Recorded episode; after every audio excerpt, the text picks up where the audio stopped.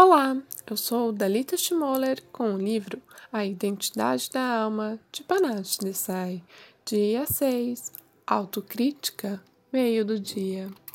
Talvez você tenha lido a passagem de manhã ainda com sono, tentando se desligar do último sonho que teve antes de acordar e ainda sem se preocupar com o dia à sua frente. Sua mente estava tranquila, em paz, espaçosa, e então o seu dia começou. Sua primeira xícara de café, uma briguinha boba com a sua esposa, você cobrando o filho adolescente sobre o dever de casa que devia ter feito na véspera, lendo as suas mensagens de e-mail, as manchetes do jornal, o dia a encarar. Então veio uma voz, talvez um sussurro ou mesmo um grito, que deu início ao ciclo de autorrecriminação, que esteja você consciente disso ou não, é seu companheiro constante. Estou sempre exausto estressado. Nunca vou conseguir um aumento. Estou destinado a ficar para sempre num cubículo de escritório. Seja quais forem as suas vulnerabilidades específicas, essa voz julgadora sabe onde encontrá-las e como arrancar as cascas que estavam se formando sobre as feridas dentro de você, mantendo-as assim sempre em carne viva, sangrando. Hoje vou sugerir amorosamente que você tome consciência dessa voz. Você vai ter que estar alerta, porque ela assume vários disfarces. Às vezes parece estar fazendo uma crítica para o seu próprio bem pode ser muito convincente, outras vezes é tão suave e sutil que pode parecer uma música de fundo, um ruído baixo e constante de autocríticas.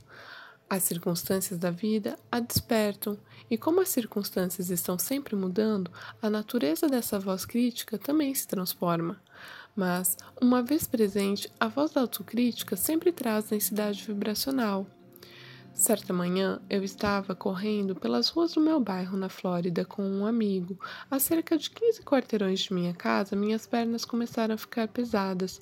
Achei que não fosse aguentar correr até o final. Meu juiz interior já havia me julgado e condenado ao fracasso antes mesmo que eu soubesse o que estava acontecendo. Correr é uma atividade relativamente recente para mim, e naquele momento todo o meu ser me dizia que correr era ridículo, que eu era ridículo. Meus joelhos doíam. Sob aquele sol escaldante, quem eu estava pensando que era? Um, atel um atleta? Sou apenas um garoto gordinho de East London. Fiquei totalmente convencido por esse monólogo interior. Senti-me derrotado. Mas então meu amigo me lembrou que eu já havia completado aquele caminho antes, que não importava como, eu ia conseguir voltar correndo até em casa. Ao me desligar das vozes em minha cabeça e passar a escutar o meu companheiro de corrida, de repente me senti cheio de energia.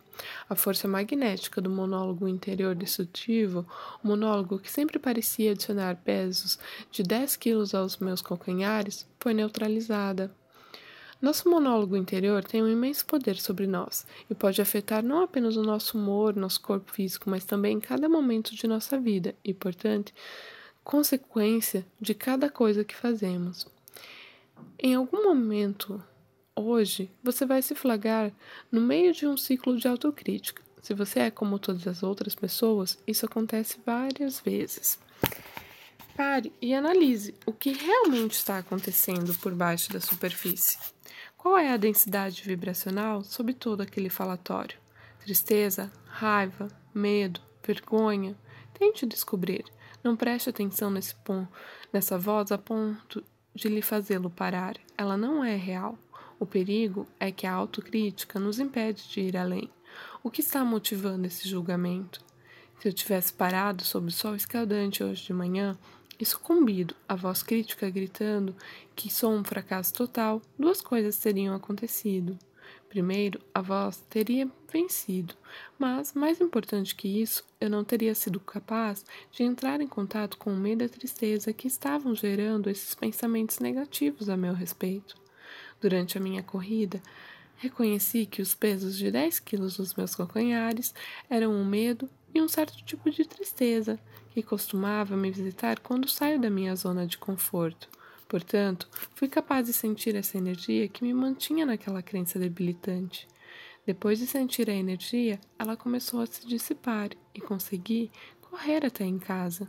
Sem a energia que o mantém vivo, nenhum pensamento consegue sobreviver.